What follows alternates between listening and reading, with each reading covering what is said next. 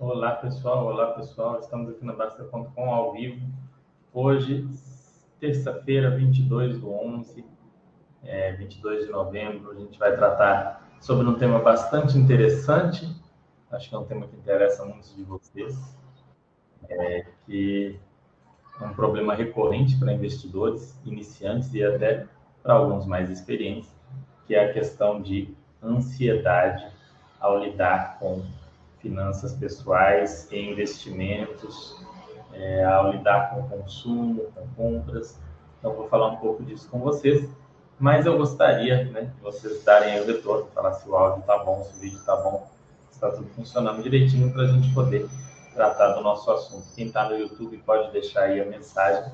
Quem está aqui na Baster.com, para quem não conhece, www.baster.com, lá nós vamos ter é, conteúdos de finanças pessoais, saúde, inclusive saúde mental, com um conteúdo fantástico que o Paulo faz. É, o Paulo é um, é um dos moderadores aqui do site e ele é um moderador, ele é um psicólogo, então ele traz conteúdos aos sábados, de meio-dia a uma hora, conteúdos de saúde mental. É, Paulo trata desse assunto que eu vou tratar com vocês com muito mais propriedade. Eu vou tratar mais dos pontos um pouco menos do, do, do, ponto clínico, né? Porque eu não sou um profissional habilitado a falar da parte clínica, o Paulo sim, mas eu vou falar um pouco para vocês sobre acontecimentos financeiros que normalmente têm relação com ansiedade. Na minha família, a maioria das pessoas tem transtornos, transtornos de ansiedade. Eu mesmo sou extremamente ansioso. É, tem pessoas com oniomania, mitomania e outros é, transtornos ligados à ansiedade. Além disso, eu vi uma disparada da ansiedade em pessoas não tão ansiosas por questões ligadas tanto a eleições, né, ligadas a, ao, ao, ao cenário eleitoral, a, enfim, a toda a situação de, de votação e tudo mais, quanto ligado à questão dos investimentos, de preocupação de o que investe, quando investe, se investe, tem que ir para o exterior, não tem que ir para o exterior, tem que ir para o exterior logo, tem que fazer isso logo, tem que fazer não sei o que de tal jeito. Então, é, começou a ter um, um, um certo desespero por parte de investidores e de pessoas que gerenciam recursos é, próprios, principalmente, né? Não, não, vou falar de pessoas que gerenciam recursos de terceiros, mas pessoas em geral ficando muito ansiosas, falando muita abobrinha e infelizmente, né, o nosso, as nossas redes sociais, o nosso, o nosso convívio tende a alimentar essa ansiedade. Então, eu vou falar um pouco de você, com vocês sobre isso, mas eu vou esperar vocês irem chegando, porque o nosso chat hoje deve ser um pouco mais curto. Né? Eu marquei para 6 e meia, vou esperar até 6h35, 6h37 para começar o assunto principal. E quem quiser participar aqui vai ter um um conteúdo bem legal aí para falar, ok? Para a gente discutir.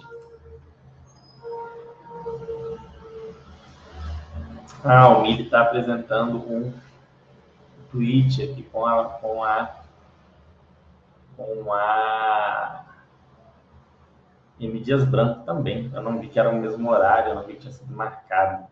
Enfim, mas eu vou trazer o conteúdo aqui, fica gravado também para quem não puder ver e a pessoa assiste depois e, e, e vê. Ou então, se estiver vendo o meu, depois veja do Miri, você que é investidor da M Dias Branco, que tem interesse em estudar o.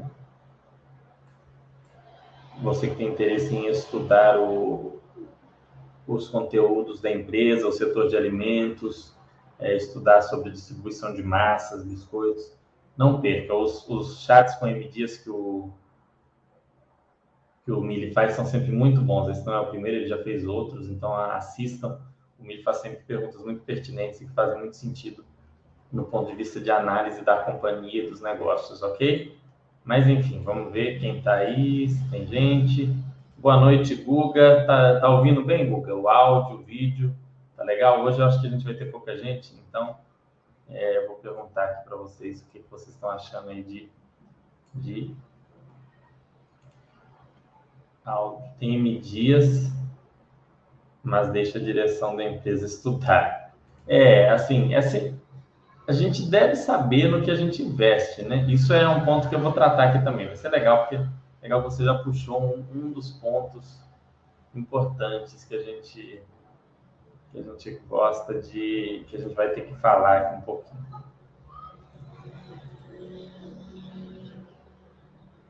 Hum, aqui. Então eu vou, vou, colocar um.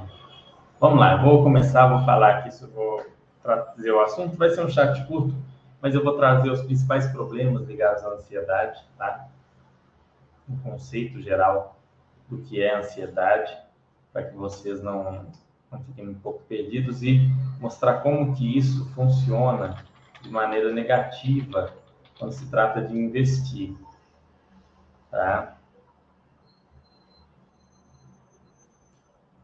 Então a gente vai falar um pouquinho sobre isso. A ansiedade normalmente se caracteriza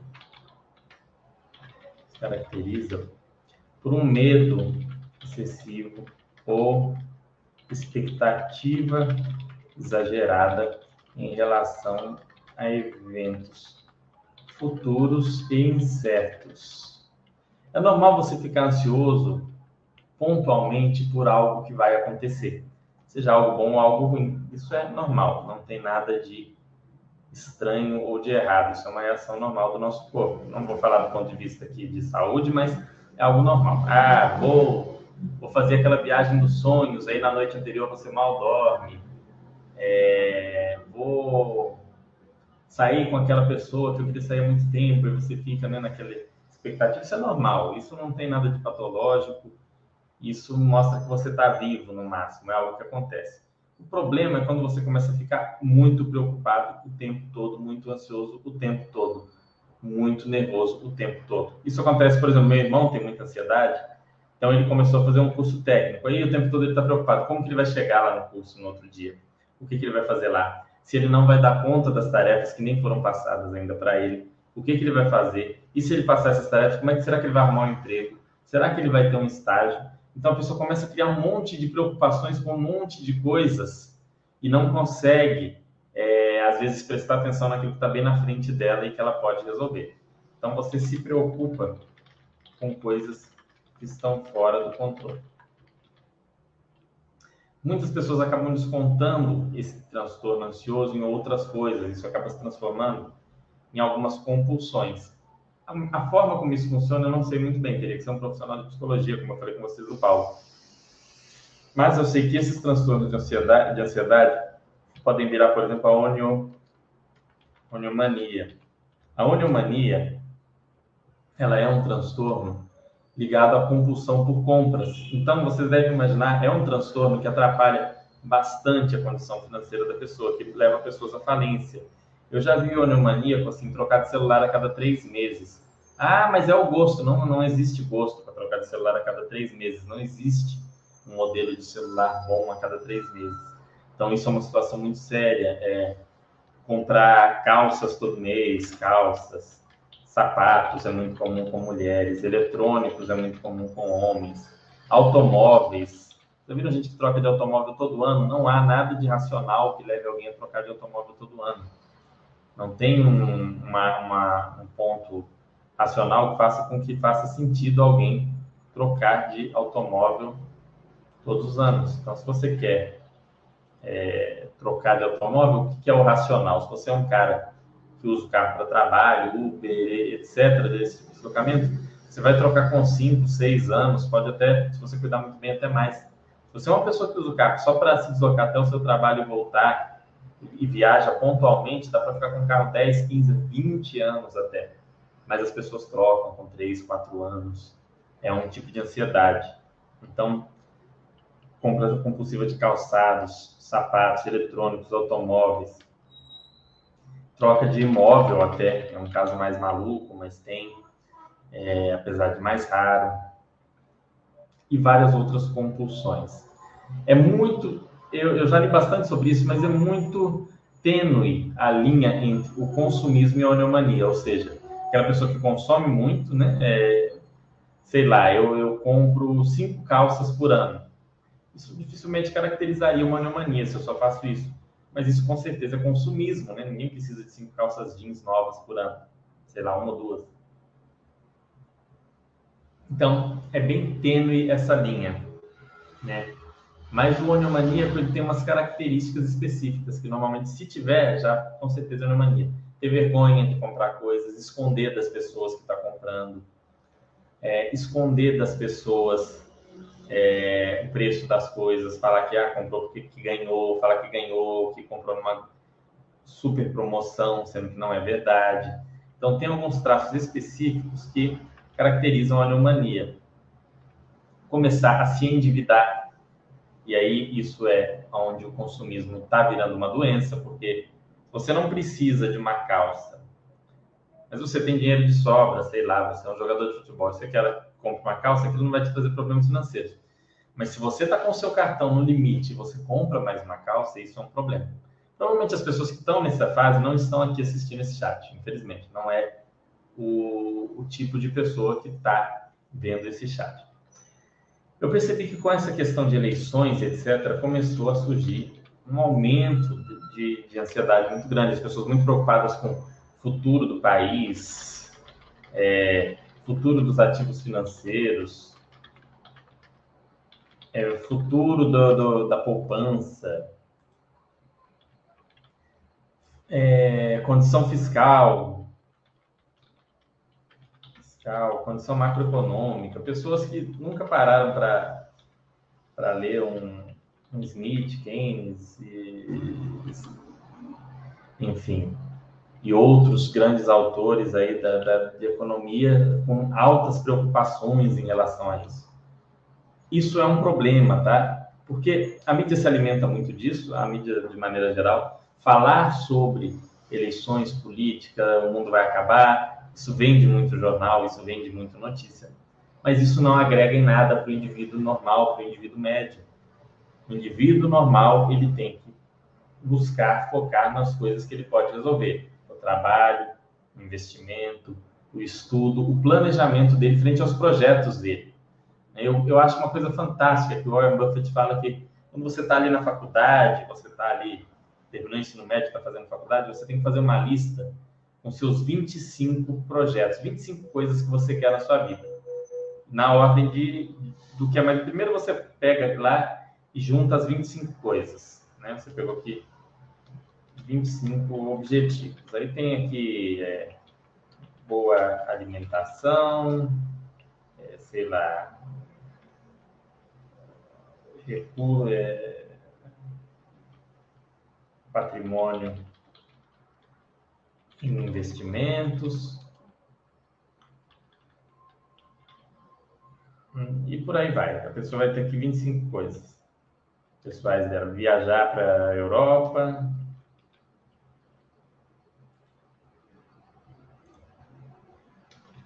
Viajar para a Europa, etc. Então, ela tem aqui. Ele fala assim: você pegar essas 25 coisas, 25 objetivos, você coloca na ordem e você foca apenas nos cinco primeiros. Todo o resto você esquece que existe, o resto você esquece não são seus objetivos. Você vai separar cinco. Depois que você completar um, dois ou três desses cinco, você vai e talvez adiciona mais um ou dois. Mas você foca naqueles cinco. Coisas grandes, sabe? Por exemplo, boa alimentação é um objetivo que você vai ter que se esforçar pro resto da vida, não é algo que você conclui. Mas, por exemplo, um, sei lá, ter um, um carro esportivo. Estou dando um exemplo, não estou fazendo juízo de valor aqui de, de objetivos. Esse é um objetivo que você pode, em algum momento, comprar e resolver. Fazer uma viagem para a Europa também é uma coisa que você pode é, resolver. Patrimônio e investimento. Chega num ponto em que você tiver 20 a 25 anos de despesas, já se torna um objetivo que pode dizer que está resolvido. Tanto faz se você vai ter mais ou não. E por aí vai. Então você foca naquilo, você não fica perdido em meio a excesso de estímulos, de coisas para fazer de obrigações e tudo mais, isso vai te deixar mais preparado. Isso é uma dica que eu dou para vocês, que eu mesmo exercitei isso. Eu, como eu disse para vocês, eu venho de uma família em que as pessoas são muito ansiosas e eu mesmo sou bastante ansioso. Então, fazer isso daqui para mim ajudou muito. Então, eu, eu, recomendo muito que vocês façam essa lista. Não, estou falando 25, pode ser 30, pode ser 40, pode ser 50. Deixa eu ver fechar isso daqui. Não é para abrir essas coisas.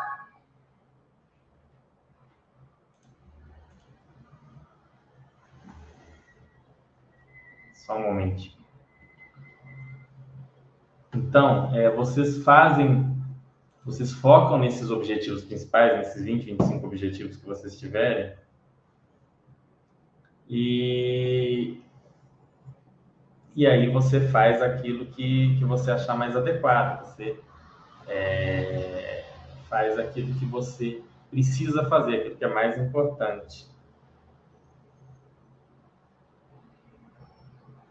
E daí, tendo feito isso, você vai conseguir concretizar aí tudo aquilo que você quer de alguma forma. Então, sempre foque em fazer aquilo que é importante. Então, vejam, o que é mais importante para mim? Ah, não, mais importante para mim é, é, sei lá, é cuidar da minha saúde, porque eu sei que eu tenho histórico familiar de problemas de saúde, de problemas, será de coluna, diabetes e tal, então você põe isso como um foco.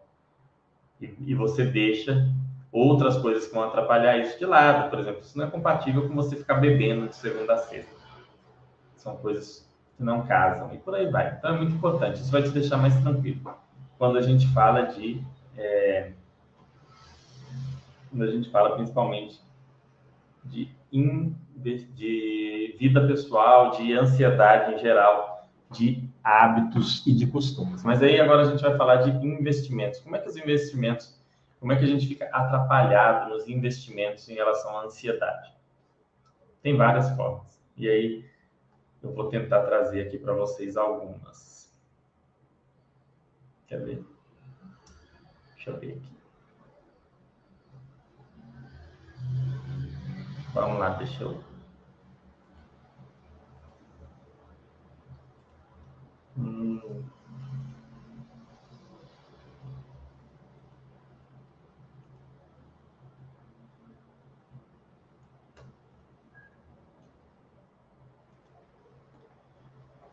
Então vamos lá. Olha só, né? Falei aqui disso daqui, vamos lá, investimentos. Quando a gente trata de investimentos, a ansiedade pega em alguns aspectos específicos. Primeiro, o que é investir? No sentido mais básico, é deixar de consumir hoje para poder consumir mais amanhã ou para gerar renda. Você não investe por outro motivo. Não conheço alguém. Podem falar o que for, mas ninguém investe por outro motivo. Você deixa de consumir hoje para poder consumir mais amanhã destaca-se o poder, não significa que você precisa consumir mais, mas você ter o poder de consumir mais amanhã, ou para gerar alguma fonte de renda. É isso que as pessoas fazem. Caso contrário, todo mundo, ninguém investiria, todo mundo pouparia. Quando você poupa, simplesmente poupa, você tem ali um dinheiro guardado e esse dinheiro te ajuda em alguma emergência. Essa é a diferença entre poupar e investir. Então, investir é deixar de consumir hoje para poder consumir mais amanhã ou para gerar renda futura, normalmente. Então vejam que tem dois detalhes muito importantes aqui: amanhã e renda futura. Isso, as duas coisas são a criptonita da ansiedade, renda futura, consumir mais amanhã, resolver amanhã, fazer depois. É, eu entendo que a pessoa que tem essa, esse problema de ansiedade, ela normalmente vai ter dificuldade em lidar com isso. Ela vai ter algum problema em relação a segurar-se e chegar nessa etapa. Então,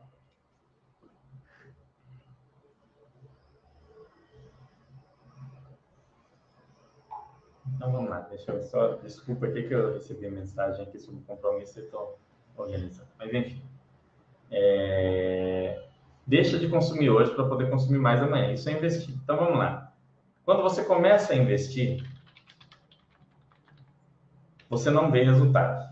Você não vê resultados mesmo. Você não começou a investir hoje, você vê resultado mês que vem, semana que vem. você leva pelo menos um a dois anos para ver resultados mínimos em termos de investimento. Para começar a ter uma reserva de emergência montada, para começar a receber algum rendimento de fundo imobiliário, você olha e fala, olha, legal, esse rendimento aqui é maior, sei lá, do que a minha conta do Spotify, do que a Netflix. Você leva dois anos, às vezes mais, para começar a ver esses pequenos resultados. Esse período é um período de extrema ansiedade.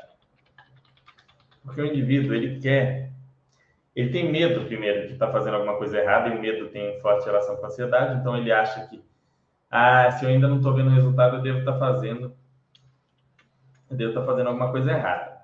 Né? Não vi resultado ainda, eu devo estar fazendo alguma bobagem, ah, não devo estar investindo direito, tá? eu devo estar comprando alguma coisa que não devia, eu devo estar, será que essa ação é boa? Ah, comprei até agora não saiu do lugar ele não fez, às vezes, um, um, um estudo devido. E aí entra naquilo que o, que o Guga falou aqui, que é bem interessante. Ele falou: Ah, eu deixo a direção da empresa estudar. Por que, que a gente conhece em é, cuidar? Por que, que a gente dê, tem que entender as empresas? Por que, que a gente não pode simplesmente deixar lá, a gestão vai fazer um bom trabalho?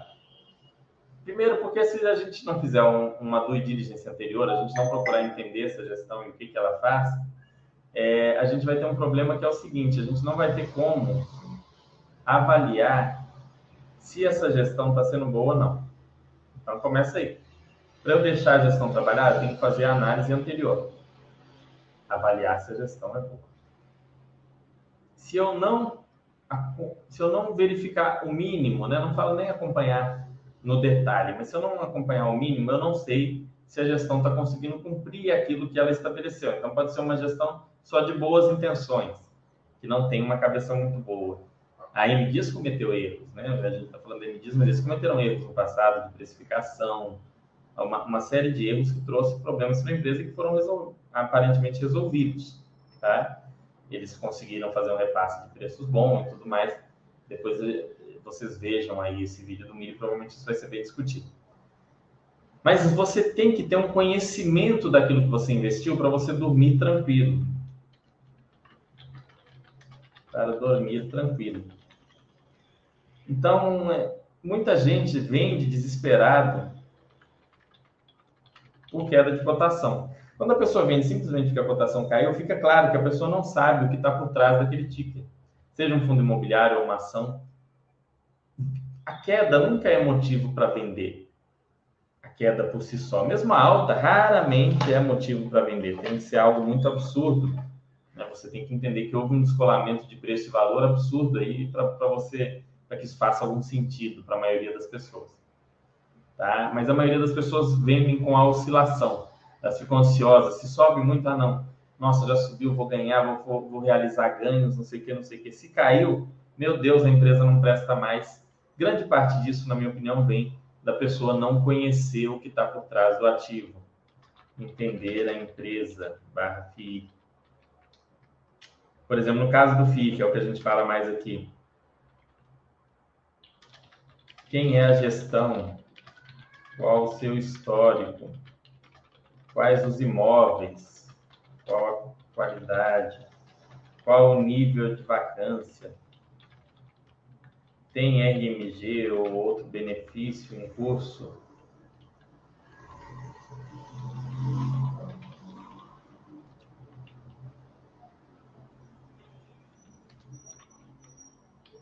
Você tem que saber tudo isso. Quem é a gestão, qual o histórico, quais os imóveis, qual a qualidade. Isso vale também para a empresa, né? O que, que a empresa faz, o que, que ela vende. O produto que ela vende faz sentido? Você imagina esse produto daqui 10 ou 15 anos?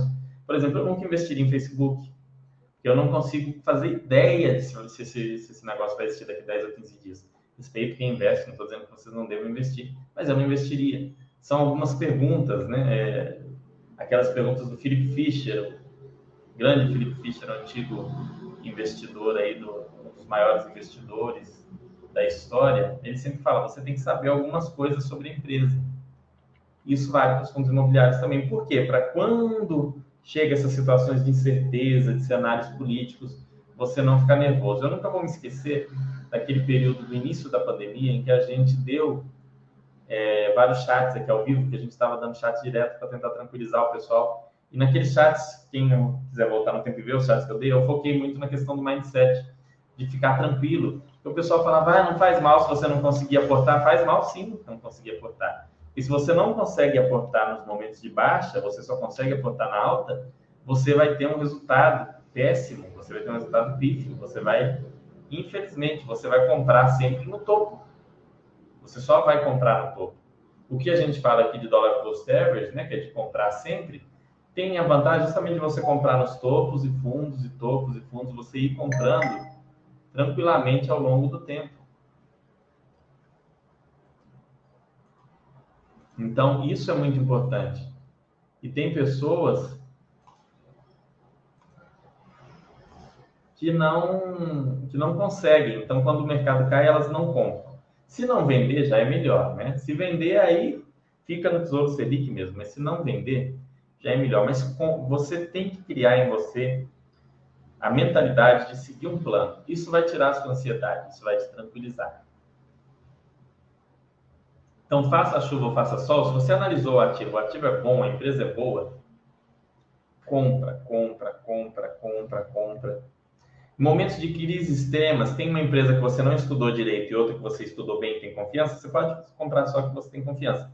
Mas compra, investe, segue o plano. Meu plano é fazer um aporte todo dia 5, né, todo dia 10 de todo mês. Faz o aporte todo dia 10. Ah, mas caiu muito, Fernando. Faz o aporte todo dia 10 ah, subiu muito, faz o aporte todo dia 10. Ah, mas está tá de lado há muito tempo. Faz o aporte todo dia 10. Segue a sua estratégia, seja ela qual for, mas segue a estratégia. E para seguir a estratégia, aí vem o ponto mais importante. Ah, a gente sempre fala, siga a estratégia, né? Siga a estratégia. Como é que você segue a estratégia? Você tem que desenvolver uma estratégia. Tem que ter um plano. Você tem que ter um plano. Por exemplo, o plano, vou dar um exemplo. Eu vou ter 50% de ações e 50% de fundos imobiliários.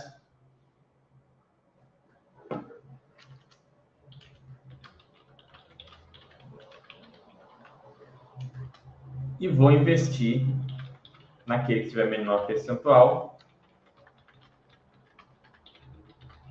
todo dia 10. Você vai fazer isso daí. E com isso você vai ter uma estratégia que você vai seguir. Ou então, não, não vou ter 50% ações e FIIs, Fernando. Cadê a renda fixa, que é muito importante? Você tem aqui 20, 25%. Renda fixa, será 5% ouro e 20% no exterior. Além disso, você tem 25% em ações e 25% em FII.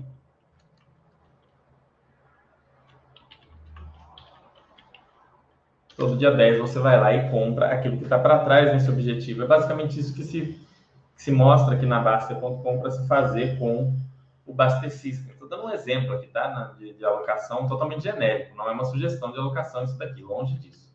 Estou dando um exemplo totalmente é, maluco aí para vocês. Então você vai ter essa estratégia. E seguindo esta estratégia, você vai é, ter uma tranquilidade, você vai saber o que fazer. Você vai ali abrir o home broker cinco minutos por mês e tomar a decisão ali do que comprar. Normalmente, você pode seguir o Baster System, ele vai te orientar ali, ou você pode ter uma outra forma de escolher, não, não vou entrar em, em é, não vou entrar em juízo de valor em relação a isso, mas você vai abrir o home broker ali cinco minutos todos os meses e fazer a sua compra todo dia 10. Pronto. Além disso, você tem que acompanhar um pouco, você tem que saber o que você está investindo. Você não tem que acompanhar no detalhe as ações, os fundos imobiliários, mas é igual eu falo, ler os resumos dos relatórios gerenciais dos fundos imobiliários, que eu e o Giovanni fazemos, é essencial. Você nem precisa ler todo mês, mas você lê ali a cada dois, três meses os resumos para você saber se aquele fundo imobiliário ainda faz sentido no seu portfólio, faz todo sentido você ler. pegar ali os releases das ações no exterior, o resultado anual, pelo menos, dá uma olhada no resultado anual, olha os números, olha os projetos da empresa, vê se tem alguma vertical de crescimento ali interessante, se faz sentido continuar aportando naquela empresa ou não. Faz, é, é importante. Ainda que você fale, ah, mas eu, eu sou da, da tática de nunca vender nada. Você não precisa vender, mas você pode parar de comprar algo que você vê que não tem mais uma perspectiva tão favorável. É, ouro, ouro principalmente, né, tem, flutua muito, enfim. Tem, existem estratégias específicas com ouro, mas não é disso que a gente vai falar. Você pode ter ali um plano. Você deve, você não só pode, você deve ter um plano, tem que ter um plano. Porque isso vai reduzir muito a sua ansiedade. Então, qual que é o meu projeto? Quando eu era, quando eu comecei a investir, lá atrás, o projeto era tipo assim, ter X reais no ano Y. Né? E aí tinha ali, por exemplo, 2020, 150 mil, 2021, 190 mil e por aí vai. Esse tipo de objetivo é péssimo, isso aqui não faz nenhum sentido. A gente tem muito pouco controle sobre isso, tá? Muito pouco. Não tenham esse tipo de objetivo. Qual que é o objetivo legal? Objetivo: aportar ao menos, será 25% da renda mensalmente em ativos de qualidade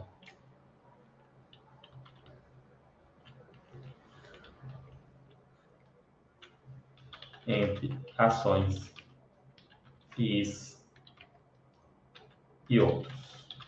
Pronto. Então, esse é um objetivo factível que você pode se esforçar para cumprir.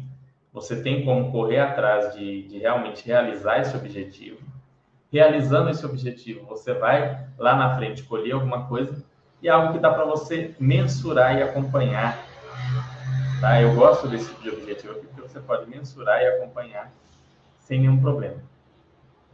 Não vai te gerar ansiedade. E você vai seguir seu plano. Ah, Fernando, mas e quando tiver tudo caindo e tudo mais? Você tem que ter frieza de continuar seguindo a tranqueira do plano. Vai seguir. Então, aqui, você, aqui a gente está falando do plano, e aqui a gente está falando da execução. Você vai ter que ter essas duas coisas e vai ter que fazer. Então você vai estabelecer os percentuais e você vai aportar lá, por exemplo, 25% da sua renda mensalmente nesses ativos, você vai ter tranquilidade. Para ter tranquilidade, eu vejo como essencial você conhecer os ativos, ainda que não na vírgula, no detalhe, mas principalmente antes de incluir um ativo na carteira. Que, que eu faço antes de incluir um ativo? Por exemplo, uma ação. Eu vou no site do RI da empresa, leio tudo que eu encontrar lá. Eu pego um ou dois concorrentes, leio o máximo de coisas sobre. Procuro algum artigo, alguma coisa sobre, alguma coisa séria, né? Não essas coisas sensacionalistas. Sobre o setor da empresa. Então, eu leio a empresa, leio os principais concorrentes, procuro algo sobre o setor. Olho todo o mural da Baster.com, lá tem comentários do Eduardo, lá às vezes tem algum vídeo do Milho, algum vídeo do Cenezino, olho esse conteúdo e aí eu decido se eu vou pôr esse ativo na minha carteira ou não, se eu vou colocar agora, se eu vou estudar mais.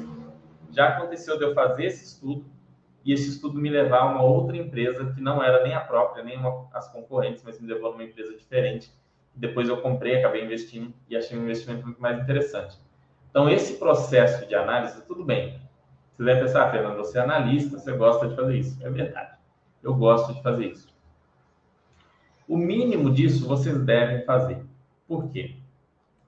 Porque senão, quando a coisa ficar feia, quando vier um, um revés político, um revés econômico, uma crise mundial, vocês não vão dar conta. Não vão dar conta. E por isso eu tenho um gráfico aqui muito legal, quer ver? Vou mostrar para vocês esse gráfico.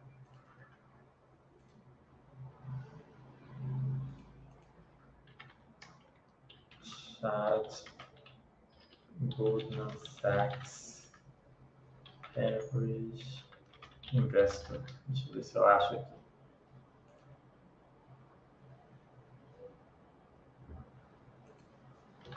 Então.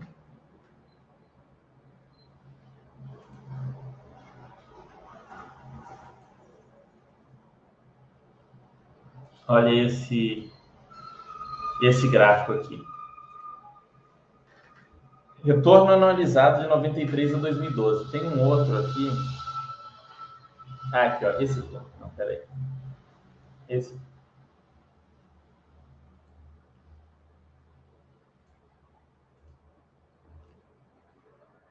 No retorno anualizado de 98 a 2017.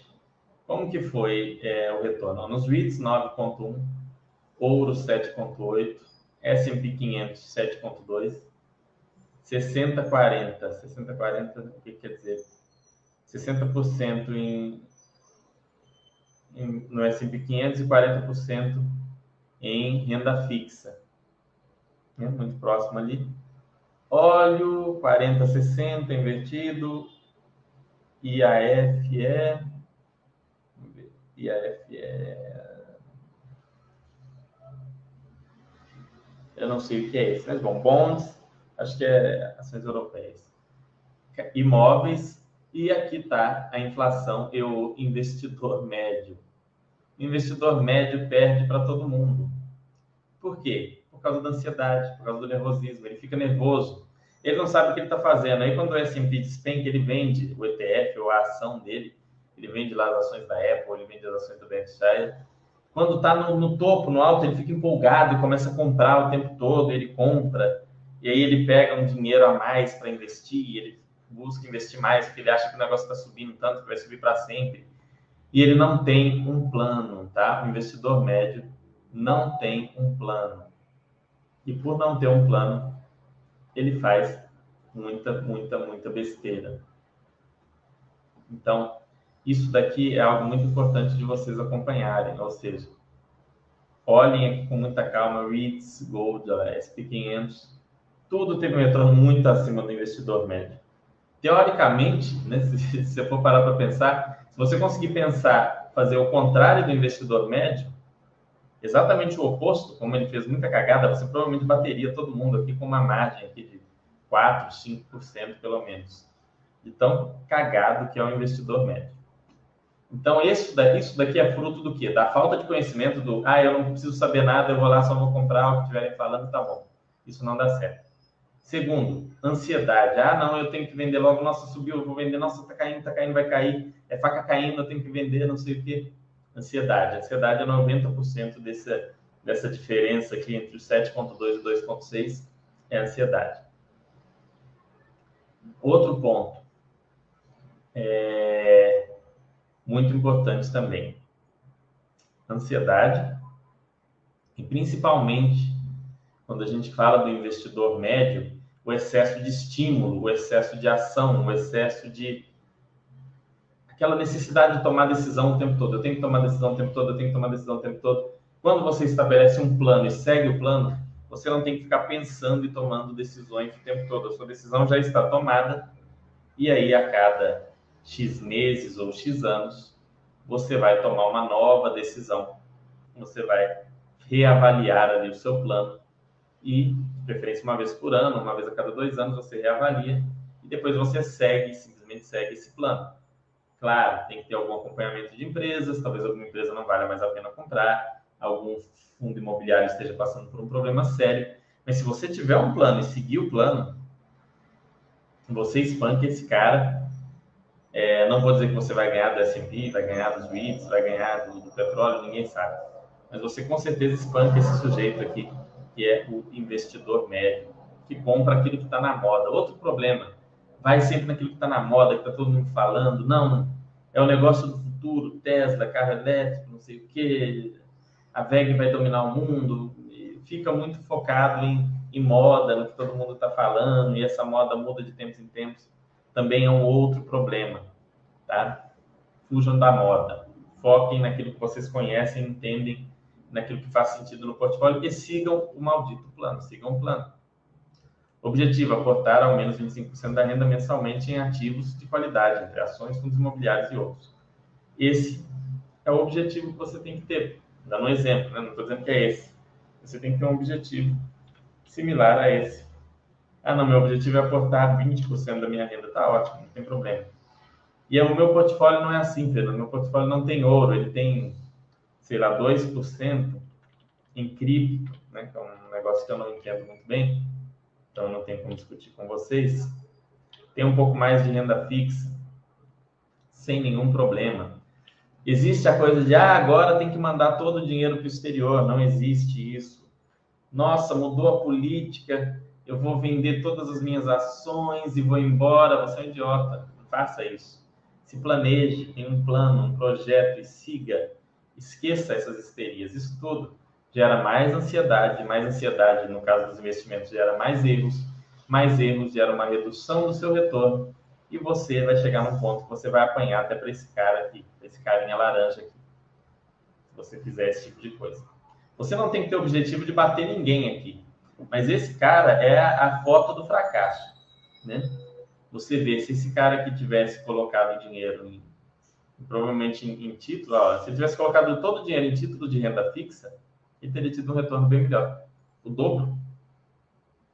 E pode ter certeza que se fizerem essa pesquisa no Brasil, vai ser a mesma coisa, né? É a diferença a gente vai ter aqui a bolsa em 11, os títulos em dando 10, 9 e vai ter o investidor médio ali no período é, tendo dado 5, 6. A poupança vai, vai ganhar do cidadão. Por quê? Por causa da ansiedade e descontrole do sujeito.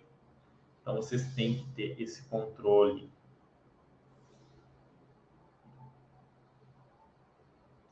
Espero que gastos com bicicleta não entre na neomania. Pode ser, Hilton. Assim, gastos com qualquer coisa pode ser.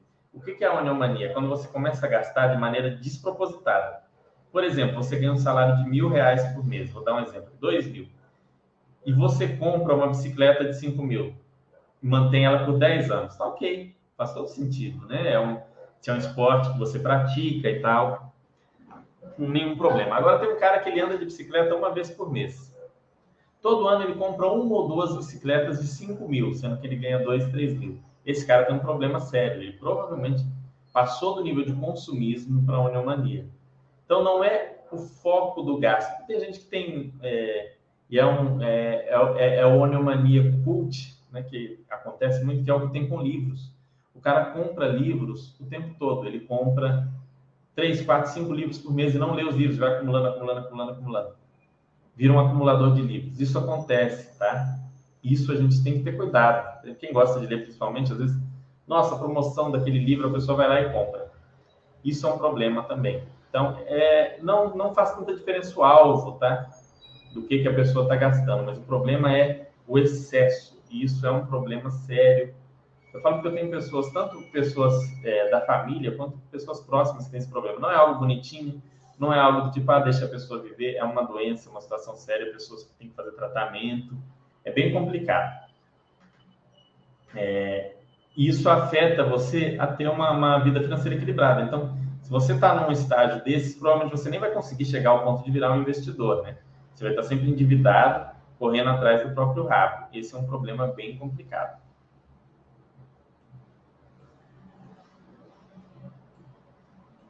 Boa noite, Vitor Rezeg, como vai? Ó, o Rio falando, essa ideia de seguir um plano é muito boa. Parei de aportar para comprar um bem mais caro. Algumas vezes o que me impediu de vender parte do meu patrimônio para adquirir o bem foi isso. E assim a compra dá para esperar tranquilamente. É por ansiedade e fear of missing out mesmo. É, o fear of missing out é, é, é um tema que é muito, muito importante. Isso aqui foi legal ele ter abordado, que é o chamado FOMO.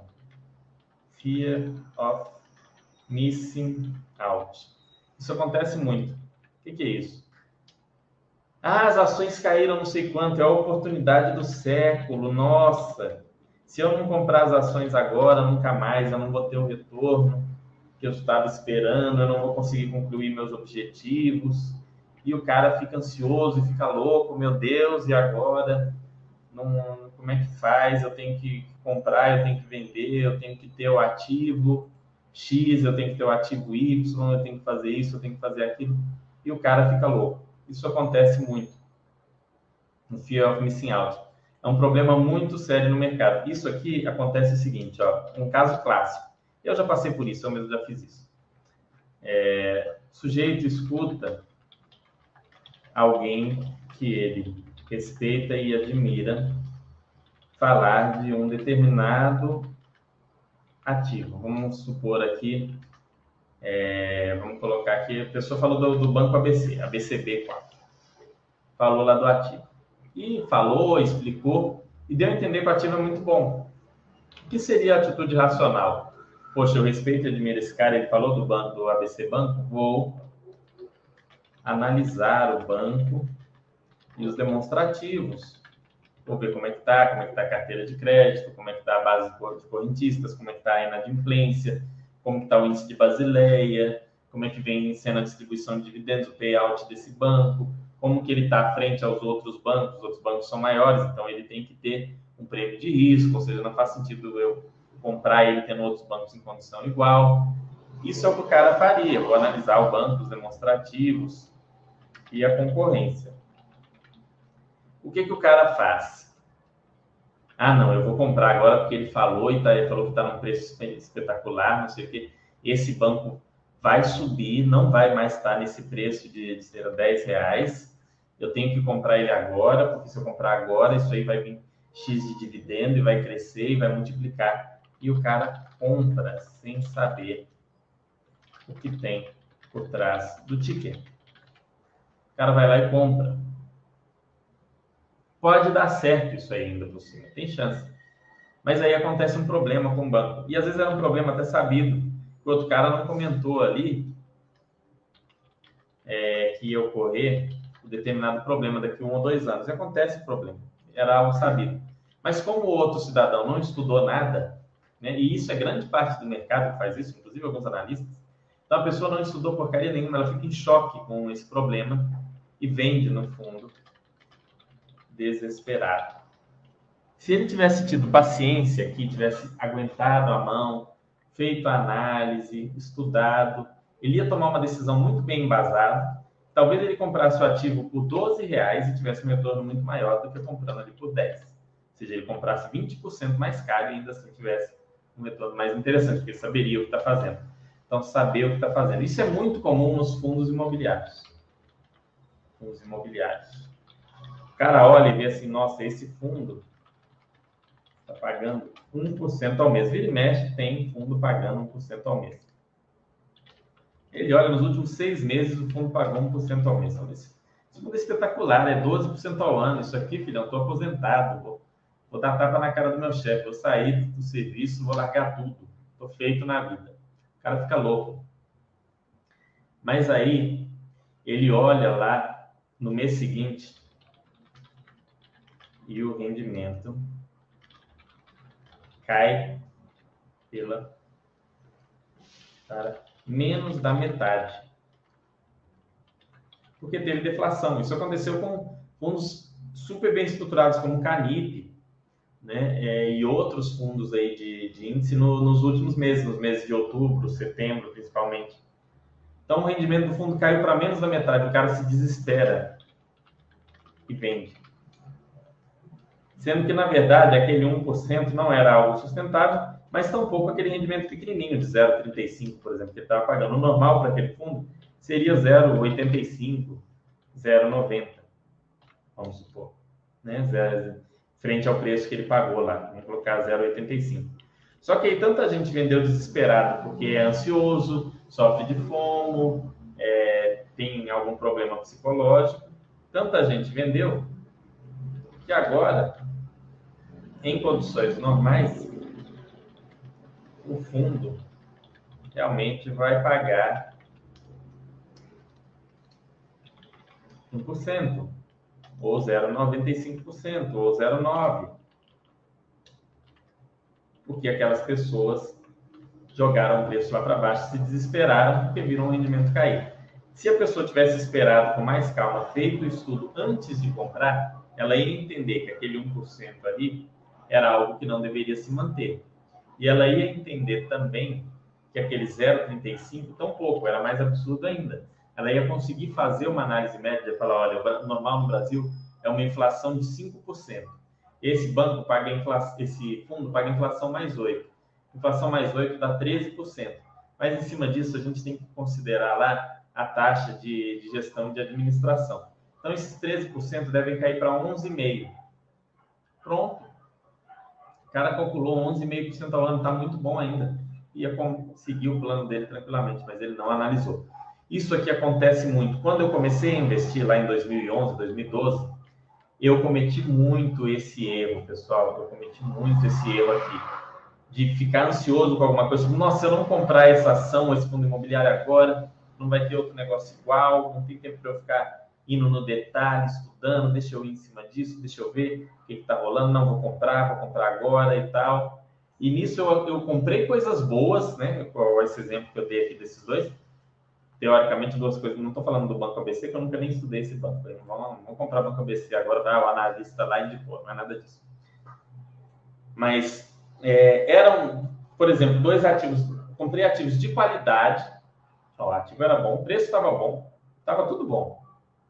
Mas eu vendi, porque como eu não tinha uma base de estudo antes, eu fiquei nervoso com as coisas que foram acontecendo e eram coisas sabidas que iam acontecer. Era o fim de uma RMG, ou era um, um banco que, que ia precisar aumentar PDD, reduzir, reduzir lucro, ou era um. Até que banco eu nunca vendi.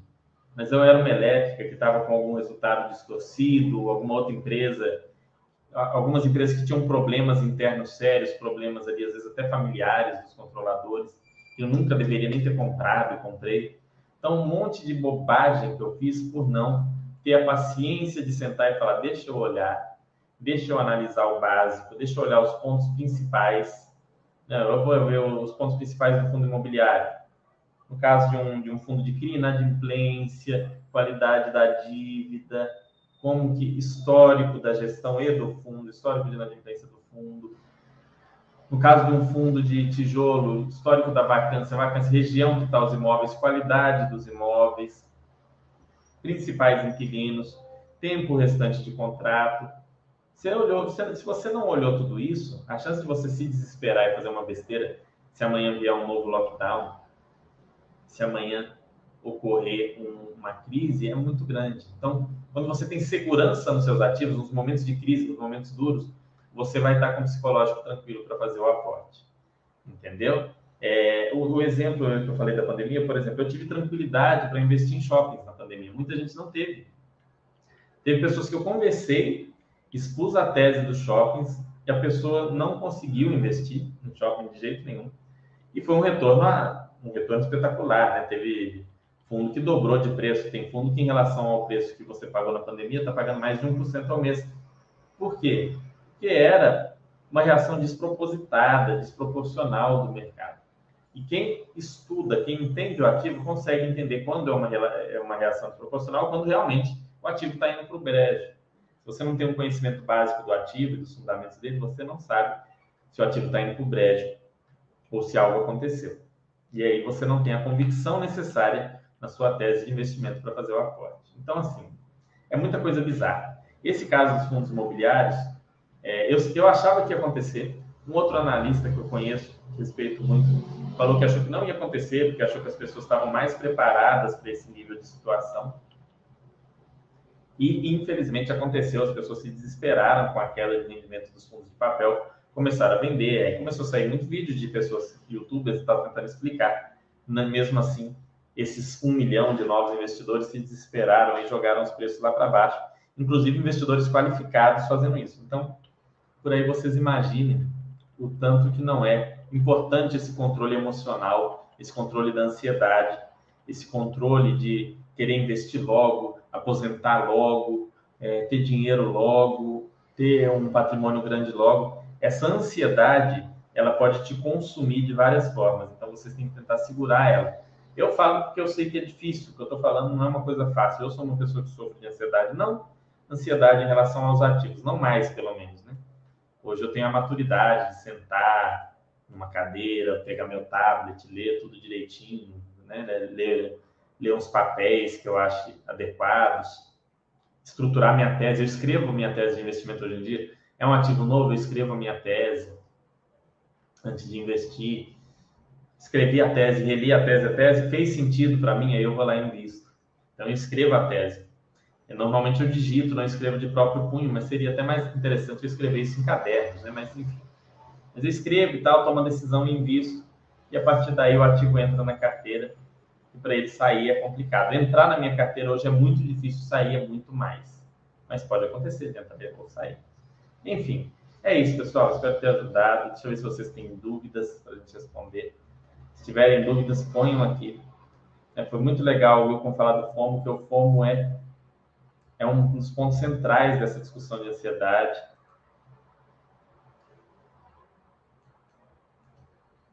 E é, falou que nerd. Que nerd foi para qual comentário, viu? Explique-se melhor aí. É, viu como coloca a imagem de um gato preto? Eu também tenho dois gatinhos pretos aqui.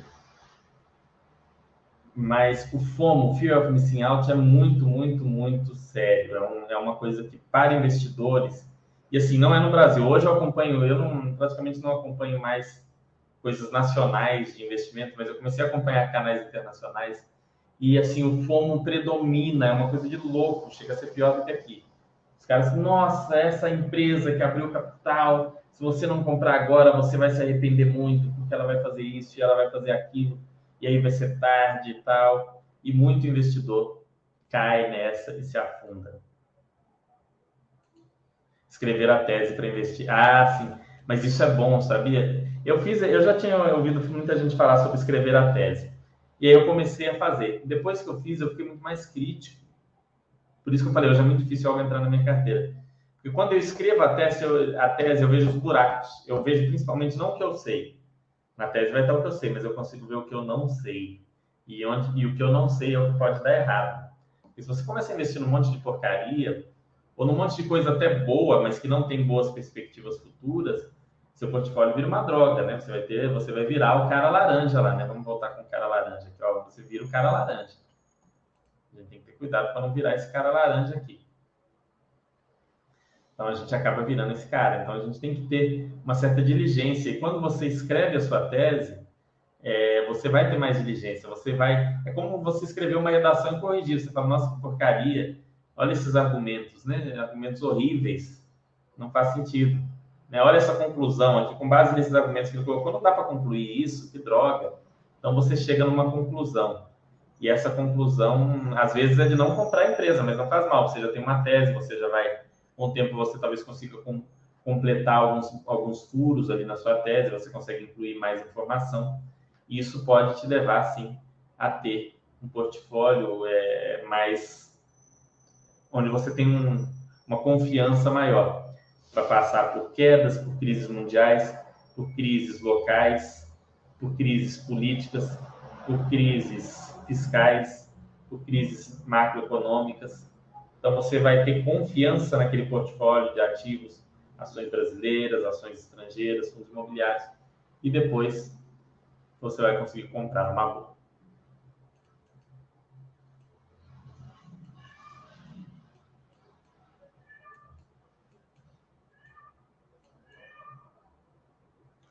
Aqui o Hilcon também, olha o que o Hilcon falou aqui de interessante. Eu faço escrever os meus estudos profissionais, especialmente sobre conceitos básicos. E alguns conceitos você acha que sabe até ter que escrever em conceitos simples, depois ler aquilo que você escreveu.